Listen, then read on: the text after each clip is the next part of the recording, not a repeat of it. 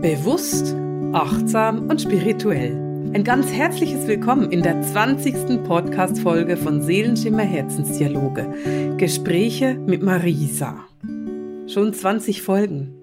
Ich bin selbst so erstaunt, dass es schon 20 Folgen sind. Bist du nicht auch erstaunt darüber? Schon 20 Mal habe ich mich vors Mikro gesetzt und mit dir über ein spirituelles Thema, ein aktuelles Thema, aktuelle Energien, ein Thema der Weiterentwicklung gesprochen. Ich liebe diesen Podcast. Ich liebe es, mich vor mein Mikro zu setzen und mit dir zu schwatzen. Und ich freue mich einfach jetzt schon auf die nächsten 20 Podcasts. Und übrigens, wenn meine Planung stimmt, dann müssten wir die nächsten 20, also die 40 Podcasts, gerade Ende Jahr voll haben. Und ich finde es ganz schön, die Vorstellung, dass wir vom 1. April bis Ende Jahr genau 40 Podcasts haben. Wir wollen uns heute aber nicht darüber unterhalten, wie viele Podcasts ich wann wie mache und wie viel Freude das mir macht, sondern heute ist das Thema des Podcastes ein Thema, das mir am Herzen liegt. Es geht darum, wie du als hochsensibler oder als hochsensitiver Mensch reagieren kannst, wenn dein Umfeld dir nicht glaubt oder wenn es kritisch ist oder ablehnend ist. Und ich bin ziemlich sicher, dass du das auch schon erlebt hast. Und darüber wollen wir heute sprechen. Bevor wir aber anfangen, wollte ich dich fragen, hast du dich schon angemeldet für den Online-Kurs im Gespräch mit deinen Geistführern? Der beginnt am 1. September. Es ist ein fünfwöchiger Online-Kurs, bei dem ich dich dabei begleite, dass du deine Geistführer richtig kennenlernst, dass du lernst, wie sie heißen, dass du lernst, wie du mit ihnen arbeiten kannst und wer genau in deinem Spirit-Team ist. Du findest den Link unten in den Show Notes und du kannst dich nur noch bis Ende Monat anmelden. Sei also da rechtzeitig, wenn du dabei sein möchtest und überlege es dir nicht zu lange, weil ab 1. September sind wir am Kurs und da kann ich keine Neuanmeldungen mehr akzeptieren. Und dann noch ein Hinweis zu diesen Podcasts. Ich weiß natürlich nicht ganz genau, wo du mir gerade zuhörst, weil du kannst diesen Podcast auf meiner Webseite hören, du kannst ihn bei iTunes oder Spotify finden oder natürlich auch bei YouTube. Und egal, wo du ihn gerade hörst, lass mir doch da einen Daumen hoch oder eine, eine Bewertung da, damit auch andere Menschen von diesem Podcast profitieren können. Je mehr Menschen meinen Podcast finden, umso mehr können davon profitieren und umso mehr kann dieses Wissen in die Welt geteilt werden. Und deswegen teile meine Podcasts mit Leuten, von denen du denkst, dass es zu ihnen passen könnte. Lass mir einen Daumen hoch, mach mir eine gute Rezension bei iTunes, damit andere diesen Podcast auch finden können und von diesem Wissen profitieren können. Denn es geht ja darum, dass wir die Welt zu einem besseren Ort machen, dass wir die Welt verändern in einen Ort, in dem es harmonischer ist, liebevoller ist und mehr dieses Gemeinschaftsgefühl herrscht. Und das können wir machen, indem wir so viel wie möglich dieses Wissen verteilen. Und deswegen gibt's ja auch diesen Podcast, damit so viele Menschen wie möglich davon profitieren können. Und du hilfst mir einfach dabei, wenn du den teilst oder eben eine gute Bewertung, einen Daumen hoch da lässt. Und dafür bin ich auch mega dankbar. Ich sehe das und ich freue mich mega darüber, weil ich spreche ja in ein Mikrofon. Ich weiß, dass ich mit dir rede, aber ich sitze ja trotzdem ganz häufig alleine an meinem Schreibtisch und spreche in ein Mikrofon. Und wenn du da reagierst auf diese Podcasts und mir eine Antwort darauf schreibst, dann ist es etwas, was mir auch ein Feedback gibt, dass du tatsächlich das zuhörst und dass da tatsächlich jemand ist, der sich dafür interessiert, was ich mache. Ich sehe das natürlich auch bei den Klickzahlen, aber es ist ganz schön, eine persönliche Reaktion zu haben. Und nun wollen wir uns um unser Thema von heute kümmern. Wie kannst du damit umgehen, wenn du als hochsensibler oder hochsensitiver oder beides Mensch in deinem Umfeld kritisiert wirst oder wenn dein Umfeld dir nicht wirklich glaubt, wenn du diese Wahrnehmung hast oder dass du eben hochsensibel bist? Und ich will dazu erstmal etwas sagen. Dieser Prozess als spiritueller Mensch so richtig ins Außen zu gehen und sich zu zeigen und dazu zu stehen, ist ein Prozess, der nicht über Nacht passieren muss. Natürlich darf er über Nacht passieren, aber im Normalfall ist es so, dass es eine Entwicklung ist, die in dir drin anfängt. Also du fängst an, dich mit Spiritualität auseinanderzusetzen. Du fängst an, dich für die Spiritualität zu interessieren.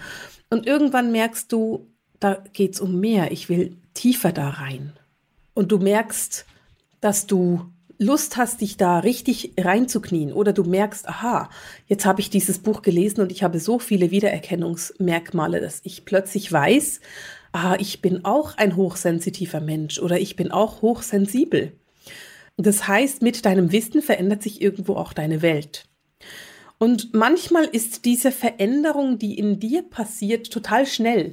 Das ist eine rasend schnelle Veränderung, die in dir passiert und bei der du merkst, dass du dich auf eine ganz andere Art öffnen kannst für dich selber oder dass du ins Selbstmitgefühl kommst und merkst, aha, deswegen ist mein Leben so und so gelaufen. Aber du darfst nicht erwarten, dass dein gesamtes Umfeld das auch versteht, weil die machen ja diesen Prozess nicht mit. Also wenn du jetzt einen Mann hast oder eine Mutter, die zwar beobachtet, wie du deinen Prozess machst, den aber nicht wirklich verstehen, dann kannst du nicht erwarten, dass sie vollkommen offen sind und hinter dir stehen und völlig unkritisch sind, wenn du dann plötzlich von deiner Spiritualität anfängst zu erzählen.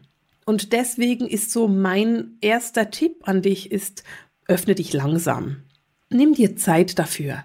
Und wir alle haben verschiedene Masken wir tragen eine Maske, die eine Berufsmaske ist. Dann tragen wir eine Beziehungsmaske, eine Freundinnenmaske, eine Familienmaske und dann tragen wir vielleicht auch noch eine Alltagsmaske. Du verstehst, was ich meine. Du bist immer ein bisschen anders, je nachdem, wie der Mensch dir begegnet, mit dem du gerade unterwegs bist. Und du kannst ganz langsam lernen, diese Masken abzunehmen. Du kannst ganz langsam und sachte lernen, authentischer zu werden. Und dich authentischer zu zeigen und angstlos zu werden mit deiner Sensitivität. Guck mal, jemand, der hochsensibel oder hochsensitiv ist, ist ja sensibel.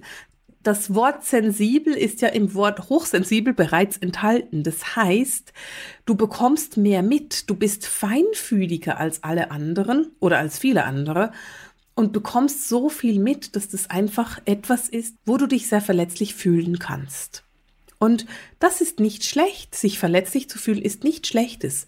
Es ist einfach etwas, was vorhanden ist. Und deswegen nimm diese Masken langsam ab. Vielleicht kannst du nach einem halben Jahr die erste Maske abnehmen bei deiner besten Freundin oder deinem Lebenspartner oder deiner Mutter. Und nach einem Jahr kannst du dann vielleicht bei der nächsten Person die Maske abnehmen. Und du wirst erkennen, dass du, wenn du dich öffnest dafür und wenn du den Mut hast, dich authentisch zu zeigen, dass immer mehr Menschen reagieren mit, oh, da gehe ich auch lang oder ja, das ist etwas, das mich auch sehr interessiert oder Hochsensibilität habe ich mich auch schon damit auseinandergesetzt oder ja, ich bin auch total offen für die Spiritualität und ich glaube wirklich, dass es da noch was gibt zwischen der Erde und dem Himmel. Du wirst erkennen, dass da viele Leute offener sind, als du denkst, weil du dich öffnest. Und das ist ganz interessant, weil ich das oft höre, dass Menschen sagen, ah, jetzt, wo ich mich geöffnet habe, sind plötzlich alle anderen auch offen. Und ich muss dann immer ein bisschen darüber lachen, weil irgendjemand braucht einfach den Mut, den ersten Schritt zu gehen. Und sobald dieser jemand den ersten Schritt gegangen ist, dann geht's dann einfacher. Eine Frage, die du dir stellen könntest, ist die Frage, wieso trifft es dich, wenn Menschen Zweifel an deiner Hochsensibilität oder an deiner Sensitivität haben. Grundsätzlich ist es möglich, dass das zurückgeht in deine Kindheit. Vielleicht hat dein Vater dir immer gesagt, du bist halt nicht so belastbar. Oder deine Mutter hat gesagt, sei nicht immer so empfindlich. Oder ein Lehrer. Und das ist etwas, was natürlich tiefe Verletzungen hinterlässt. Und wenn man so verletzt ist aus der eigenen Kindheit, dann kann es sehr gut passieren, dass man mit Zweifel von anderen Menschen ganz schlecht umgehen kann. Wenn ich meine eigene Geschichte zurückverfolge, dann erinnere ich mich lebhaft daran, dass ich, und ich bin nicht sicher, vielleicht habe ich die Geschichte in einem Podcast schon mal erzählt, aber ich erzähle sie trotzdem noch einmal. Ich erinnere mich lebhaft, das war, ich glaube, 2007 oder 2008, also schon eine Weile her. Und ich wusste damals ganz genau, ich werde diese Praxis eröffnen. Und ich stand damals relativ kurz vor meiner Praxiseröffnung. Das heißt, ich wusste schon, wohin ich will. Ich hatte ganz klare Ideen. Und in dieser Zeit habe ich gleichzeitig eine Managementausbildung gemacht. Und das war in meinem alten Beruf einfach ein Weg, den ich gewählt habe.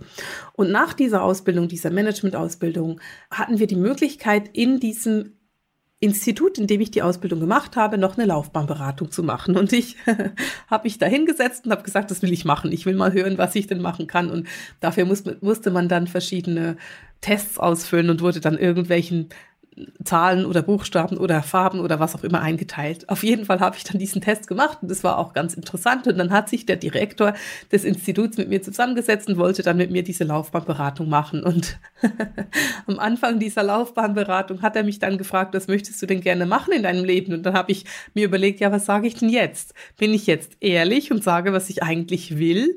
Oder bin ich total unehrlich, setze meine Maske auf und erzähle irgendein Mist, den ich überhaupt nicht erreichen will. Und ich habe mich für Ehrlichkeit entschieden und gesagt, ja, eigentlich möchte ich eine Praxis haben für spirituelle Beratung. Der Mann hat mich angeguckt, wie wenn ich im Zug wäre, hat gesagt, das kannst du vergessen, das kannst du nicht machen mit deiner Vorbildung.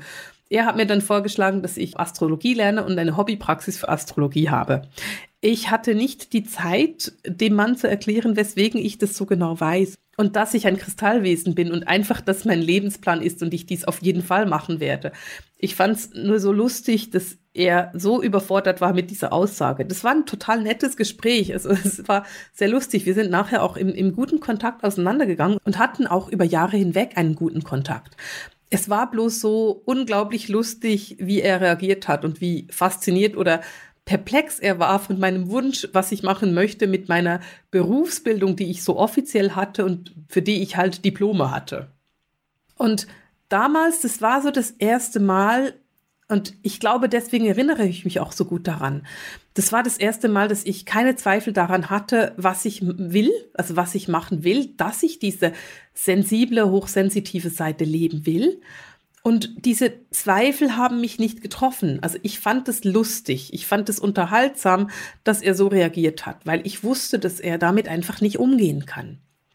Das ist aber auch immer so ein bisschen abhängig von deiner eigenen Stimmung und deiner eigenen Position in deinem Leben, weil später irgendwann, zwei, drei Jahre später, war ich in einer Situation, die genau gegenteilig war. Da ging es darum, dass ich meine Praxis eröffnet hatte und deswegen habe ich meinen 100%-Job gekündigt. Und ich wurde dann von meinen Arbeitskollegen, mit denen ich gerade noch zusammengearbeitet habe, halt die letzten Monate während der Kündigungsfrist immer mal wieder gefragt, was machst du denn eigentlich? Und dann habe ich gesagt, ich mache mich selbstständig mit einer spirituellen Praxis. Und lustigerweise war es so, dass die einen total positiv reagiert haben und gesagt haben, oh, ich will auch wissen, was es ist. Und die anderen haben angefangen, übers Wetter zu sprechen. Und ich habe das einfach immer akzeptiert. Ich habe dann einfach immer mit ihnen übers Wetter gesprochen, weil ich wusste, mit den Menschen kann ich nicht über diese Praxis reden. Und das hat mich damals etwas irritiert und ich bin so in meine Zweifel geraten, ob das der richtige Weg war. Das war ja auch ein mutiger Schritt von einem 100% Job einfach zu kündigen, ohne etwas zu haben, einen 50-Prozent-Job, also Halbtagsjob zu suchen, damit ich meine Praxis aufbauen konnte. Und damals haben mich diese Zweifel schon getroffen. Also damals war das für mich so ein, hm, wird es klappen oder wird es nicht klappen? Ich hatte aber ein so starkes inneres Reißen, einen so starken inneren Wunsch, dass ich dieses Leben als Kristallwesen leben darf, dass es für mich kein Thema war, davon abzuweichen. Und das ist so ein bisschen der nächste Punkt, den ich mir auch überlege, stehst du denn voll und ganz zu dir selber? Weil in dem Moment, in dem du voll und ganz zu dir stehst, kann dich Kritik oder Zweifel von anderen Menschen nicht mehr berühren. Und ich will dir auch dazu zwei lustige Geschichten erzählen. Ich liebe es, Geschichten zu erzählen, wie du merkst.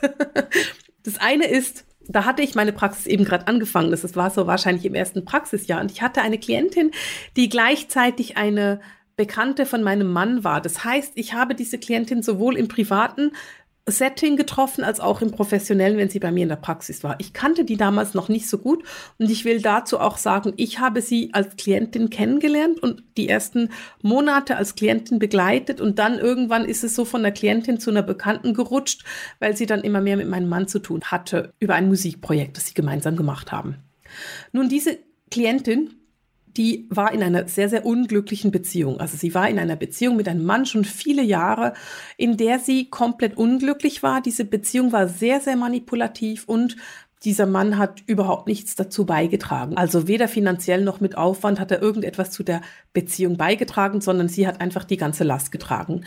Und als sie zu mir gekommen ist, hat sie ganz klar ausgedrückt, dass sie sich gerne trennen würde, aber sie konnte noch nicht. Und wir haben dann über ein paar Monate daran gearbeitet und irgendwann ist es dann zu dieser Trennung gekommen. Nach dieser Trennung, drei, vier Monate später, waren mein Mann und ich an einem Fest. Und an diesem Fest war sowohl diese Klientin als auch ihr jetziger Ex-Freund, die immer noch ein gutes Verhältnis hatten und halt miteinander an dieses Fest gingen. Und natürlich haben wir miteinander gesprochen, ist ja logisch, wir kannten uns und dieser Ex-Freund hatte schon gut getrunken. Und irgendwann hat er verstanden, dass ich die bin, die in seinen Augen dafür verantwortlich war, dass sich seine Freundin von ihm getrennt hat. Und er hat so angefangen, mich anzugreifen. Und es war Die Angriffe waren sehr, sehr heftig. Also sie waren so heftig, dass mein Mann und ein weiterer Freund, der auch noch da war, anfangen wollten, mich zu verteidigen, weil es sehr, sehr heftige Angriffe waren. Also das war schon ziemlich unter der Gürtellinie. Es hat mich aber an dem Abend überhaupt nicht gekratzt, weil ich immer gesagt habe, hör zu, das, was du mir da vorwirfst, ist nicht passiert. Das sind nur deine Gedanken. Lass mich das noch ein bisschen konkretisieren. Er hat mir immer wieder vorgeworfen, dass das, was ich mache, Teufelszeug ist und dass ich den Menschen nur Geld aus der Tasche ziehe und dass ich sie quasi, dass ich des Teufels sei. Also die Angriffe waren sehr persönlich und sehr böse. Aber an dem Abend war mir diese Kritik komplett egal.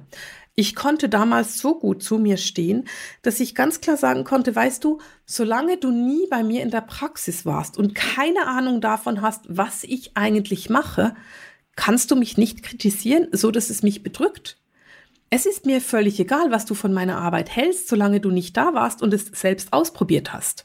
Und ich habe ihm das fünf, sechs Mal gesagt, bis er es wirklich verstanden hat. Weil er immer wieder gesagt hat, und du mit deinem religiösen Getue, und ich dachte immer religiös, nein, ich mache überhaupt nichts Religiöses und das hat nichts mit einer Sekte und mit einer Kirche zu tun. Und habe immer wieder gesagt, hör mal, ich mache nichts Religiöses und das hat nichts mit einer Kirche zu tun, was ich mache. Das ist komplett frei und habe ihm immer wieder gesagt, solange du, wenn du zu mir in die Praxis kommst und dann schlecht findest, was ich mache und mich dann kritisierst für das, was ich mit dir gemacht habe, dann nehme ich deine Kritik total ernst und dann werde ich mich verändern. Solange du aber der Meinung bist, mich zu kritisieren, aber keine Ahnung hast, was ich wirklich mache, kratzt mich dein Zweifel nicht. Verstehst du, wie ich da einfach zu mir selber gestanden bin? Ich konnte da zu mir selber stehen und einfach darüber stehen, dass er mich kritisiert. Und das hat mich echt wirklich nicht berührt. Ganz im Gegenteil, ich fand es total lustig. Und ich musste auch immer die beiden anderen Männer so ein bisschen zurückhalten, dass sie sich ruhig verhalten und dass sie da nicht drüber reden. Irgendwann hat dann, das fand ich cool, das will ich auch noch erzählen. Irgendwann ist dann meine Antwort bei diesem Ex-Freund angekommen. Und das fand ich mega beeindruckend. Er konnte nämlich plötzlich reflektieren und hat mir dann gesagt, weißt du was, eigentlich hast du recht. Solange ich nicht bei dir war, ist es nicht okay, dich zu kritisieren. Und ich fand es toll. Ich fand es so schön, dass er begriffen hat, dass ich seine Kritik mega annehme, wenn er sie macht, wenn er da war. Aber ich nehme keine Kritik an, die nichts mit mir zu tun hat, solange er nicht bei mir war. Ich hoffe, du verstehst, was ich meine. Und wenn du in Zukunft kritisiert wirst von irgendjemand, der nicht weiß, was du eigentlich machst, dann ist es keine qualitative Kritik. Wenn jemand meine Arbeit kritisiert, der bei mir war, dann nehme ich das sehr ernst und dann nehme ich das, dann überlege ich mir ganz, ganz viel dazu und ich reflektiere und ich rede mit meinen Leuten darüber, damit ich einfach weiß, habe ich mich falsch verhalten oder nicht. Aber wenn jemand einfach nur mein Sein kritisiert oder etwas kritisiert, worüber er keine Ahnung hat, dann geht mir das an meinem Hintern vorbei, ganz ehrlich. Und das kannst du dir auch angewöhnen. Achte darauf, ob eine Kritik oder Zweifel aus deinem Umfeld tatsächlich qualitativ sind. Also geht es darum, dass du da etwas Schlechtes gemacht hast? Oder ist es einfach nur eine allgemeine Kritik, die gar nicht mit dir zu tun hat, sondern eher mit der Person, die sie ausspricht? Das ist etwas, was ich sehr gerne nutze, um einfach zu analysieren, ist eine Kritik wirklich gerechtfertigt oder nicht. Es gibt noch eine andere Geschichte, die ich total schön fand. Und zwar ging es dabei darum, dass ich meine Praxis eröffnet habe. Ich war von meiner ersten Praxis in meine zweite Praxis umgezogen und hatte dann, das war so eine größere Praxis, es war eine Praxisgemeinschaft und wir hatten dann so ein Eröffnungsfest. Und an diesem Eröffnungsfest kam eine alte Bekannte meiner Mutter, die zufälligerweise in der Nähe war und die wollte halt sich diese Praxis angucken. Und als sie, die hat sich dann umgeschaut und als sie sich verabschiedet hat, hat sie zu mir gesagt, ach, ich wünsche dir alles Gute mit dieser Praxis und ich wünsche dir wirklich, dass du davon glücklich wirst mit dieser Arbeit und dass du erfolgreich wirst und dass du es richtig gut hast. Und die Worte, die sie dabei ausgesprochen hat, waren total lieb und total nett und gut gemeint. Und dazu hat sie ständig ihren Kopf geschüttelt.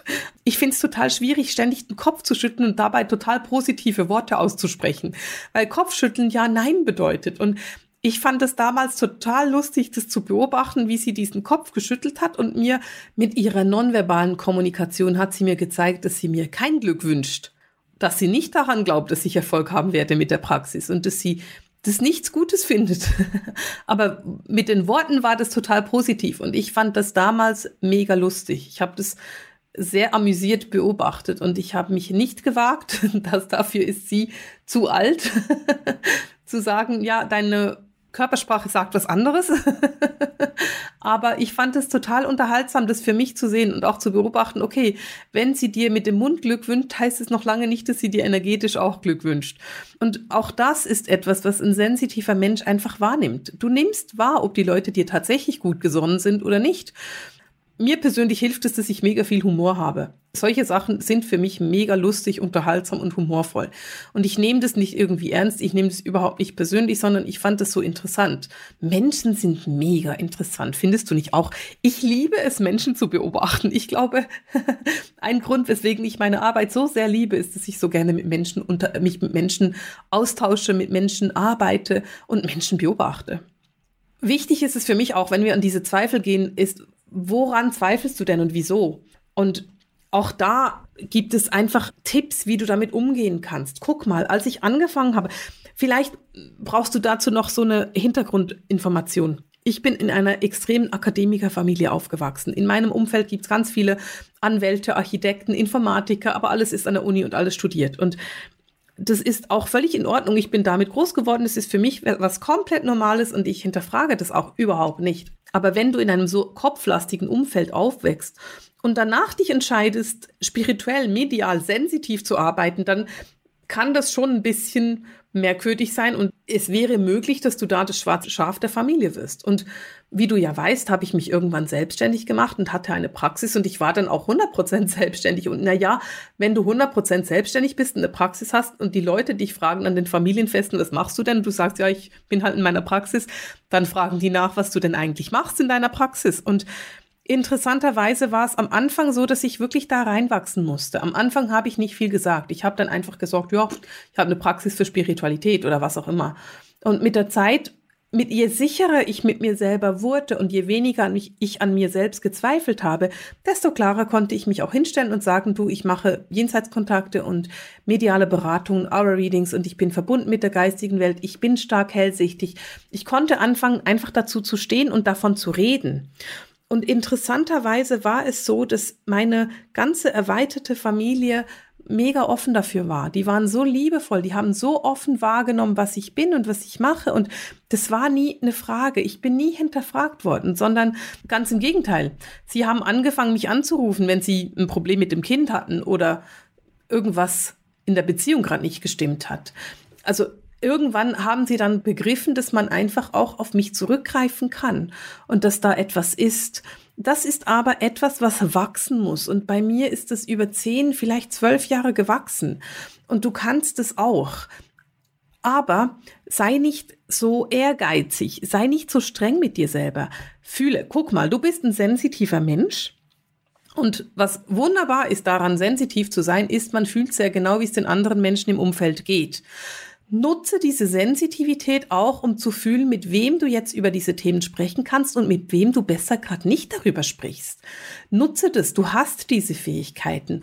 Und ich weiß, dass es manchmal schwierig ist, herauszukristallisieren, ist es gerade meine Angst oder sind es wirklich die sensitiven Wahrnehmungen?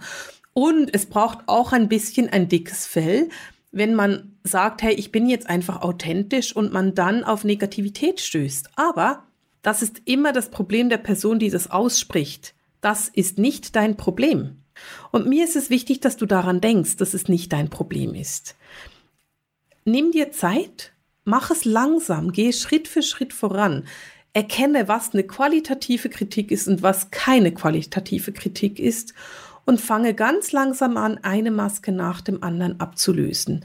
Und du wirst erkennen, dass diese Hochsensibilität und dieses spirituelle Sein von dir etwas wunder, wunderschönes ist. Etwas, worauf du extrem stolz sein kannst. Ich liebe meine Arbeit, ich liebe mein Leben und ich bin unendlich stolz darauf, was ich mache und dass ich das machen darf und dass ich diese Fähigkeiten habe und dass ich gelernt habe, mit diesen Fähigkeiten umzugehen. Und ich wünsche mir für dich, dass du das auch lernst. Mach dir keinen Stress dabei. Sei liebevoll mit dir selber. Das ist das, was ich für heute als letzten Satz dir mit auf den Weg geben will. Sei liebevoll mit dir selber. Sei achtsam mit dir selber. Und mit dem möchte ich gerne diese Folge des Podcastes beenden. Mit dem Sehenschimmer Herzensdialog, den Gesprächen mit Marisa. Alles Liebe!